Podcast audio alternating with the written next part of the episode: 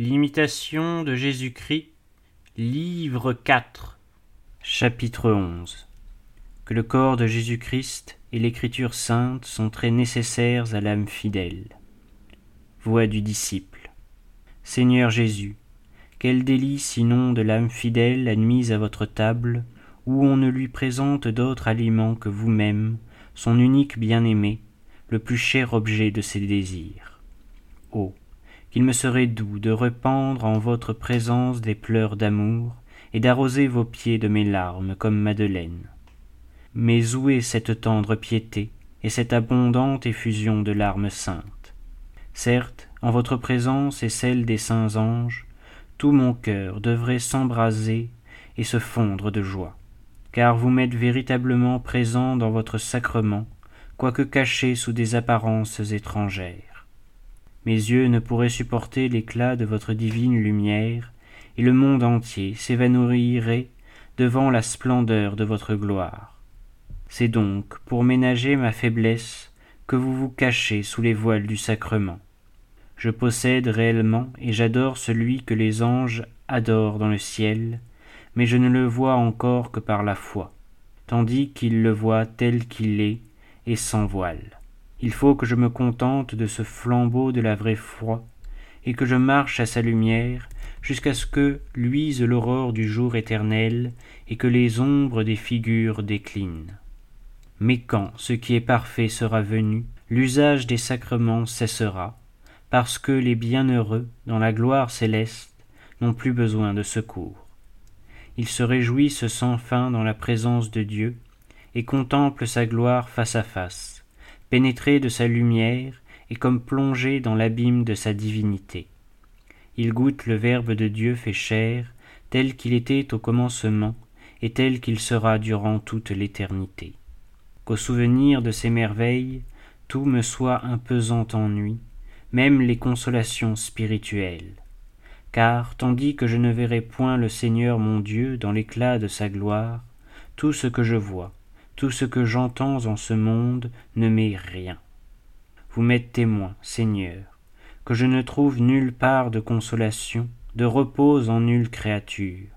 Je ne puis en trouver qu'en vous seul, mon Dieu, que je désire contempler éternellement.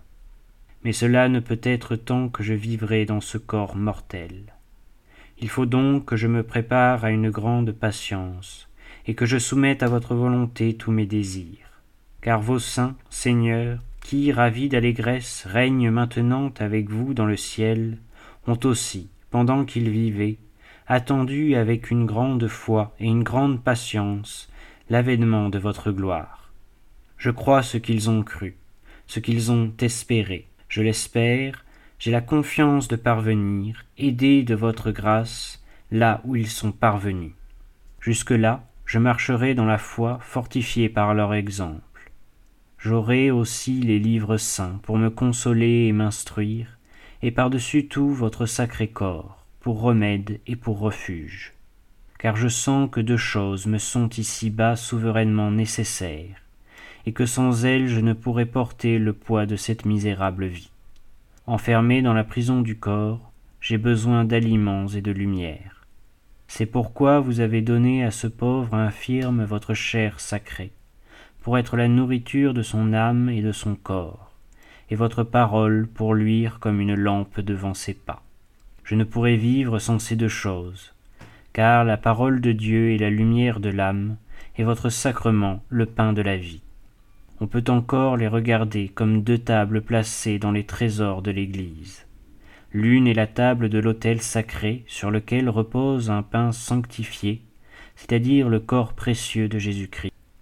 L'autre est la table de la loi divine, qui contient la doctrine sainte, qui enseigne la vraie foi, qui soulève le voile du sanctuaire et nous conduit avec sûreté jusque dans le sein des saints. Je vous rends grâce, Seigneur Jésus, lumière de l'éternelle lumière, de nous avoir donné, par le ministère des prophètes, des apôtres et des autres docteurs, cette stable de la doctrine sainte. Je vous rends grâce, ô Créateur et Rédempteur des hommes, de ce qu'afin de manifester votre amour au monde, vous avez préparé un grand festin, où vous nous offrez pour nourriture non l'agneau figuratif, mais votre très saint corps et votre sang. Dans ce sacré banquet, que partagent avec nous les anges, mais dont ils goûtent plus vivement la douceur, vous comblez de joie tous les fidèles, et vous les enivrez du calice du salut, qui contient toutes les délices du ciel. Oh. Quelles sont grandes, quelles sont glorieuses les fonctions des prêtres, à qui il a été donné de consacrer le Dieu de majesté par des paroles saintes, de le bénir de leurs lèvres, de le tenir entre leurs mains, de le recevoir dans leur bouche, et de le distribuer aux autres hommes. Oh, qu'elles doivent être innocentes les mains du prêtre, que sa bouche doit être pure, son corps saint, et son âme exempt des plus légères tâches, pour recevoir si souvent l'auteur de la pureté. Il ne doit sortir rien que de saint, rien que d'honnête, rien que d'utile, de la bouche du prêtre qui participe si fréquemment au sacrement de Jésus-Christ. Qu'ils soient simples et chastes, les yeux qui contemplent habituellement le corps de Jésus-Christ, qu'elles soient pures et élevées au ciel, les mains qui touchent sans cesse le Créateur du ciel et de la terre. C'est au prêtre surtout qu'il est dit dans la loi, Soyez saints, parce que je suis saint, moi le Seigneur votre Dieu. Que votre grâce nous aide, ô Dieu Tout-Puissant, nous qui avons été revêtus du sacerdoce, afin que nous puissions vous servir dignement, avec une vraie piété et une conscience pure.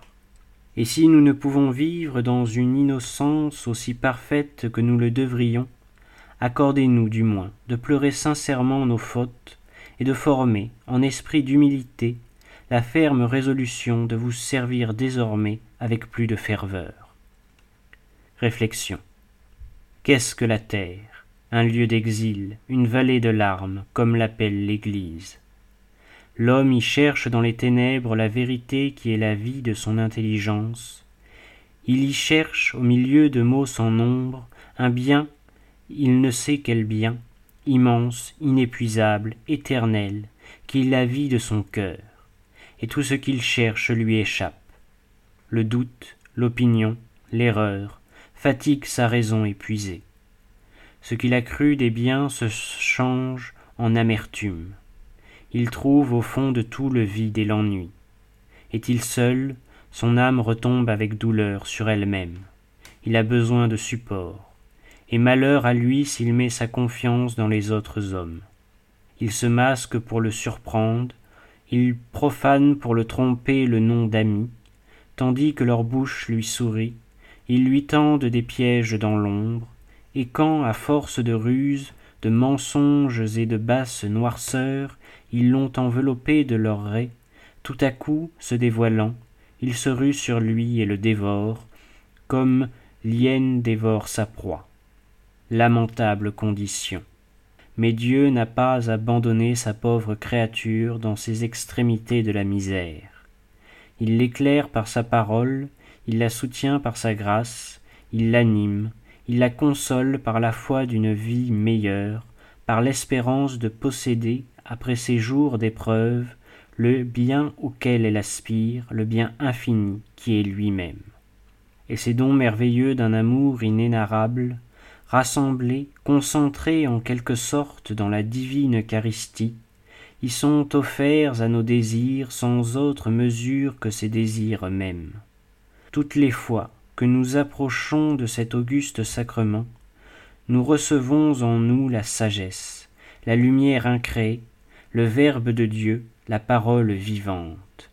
Nous recevons l'auteur de la grâce, le consommateur de la foi, le gage immortel de notre espérance. La chair crucifiée pour nous s'incorpore à notre chair. Le sang qui a sauvé le monde se mêle à notre sang. Un saint baiser unit notre âme à l'âme du Rédempteur. Sa divinité nous pénètre et consume en nous tout ce que le péché avait corrompu.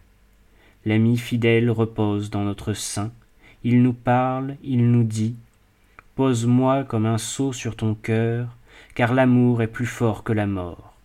Et alors, embrasés de cet amour ardent comme le feu, nous ne voyons plus que le bien-aimé, nous n'avons plus de vie que la sienne, et la tristesse de notre pèlerinage s'évanouit dans les joies du ciel.